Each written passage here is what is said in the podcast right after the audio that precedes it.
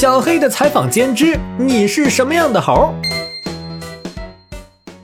大猴子，公猴子，啊噜噜噜噜噜，好英俊！来了来了，小黑，你要不喊侯英俊，我还以为小黑的采访间要采访别的猴呢。金坛山还有别的猴？详细说说。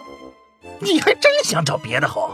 告诉你，我侯英俊是有后台的，我爷爷的爷爷的爷爷的爷爷的爷爷的爷爷，是孙悟空，会七十二般变化，打遍天宫无敌手的那个。骗人！孙悟空是以你们猕猴为原型，但他是石猴。你到底懂不懂猴啊？没有人比我更懂猴。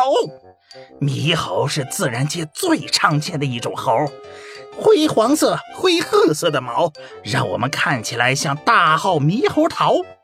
我还有一个稀罕的亲戚叫金丝猴，长着柔软的金色长毛，脸是蓝色的。金丝猴我知道，被中国列为一级保护动物。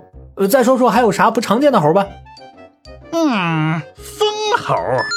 跟哈密瓜差不多大，差不多重，圆脑袋、短耳朵、大饼脸、大眼睛，还带着棕色眼圈，挪动一步大概需要十二秒，简直就是缩小版的树懒。除此之外，还有山魈，鬼字旁加十二生肖的肖。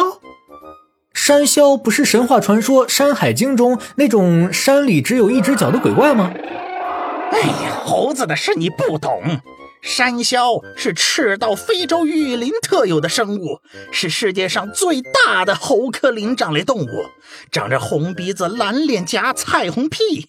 因为脸看起来像鬼怪，所以被中国人称为山魈。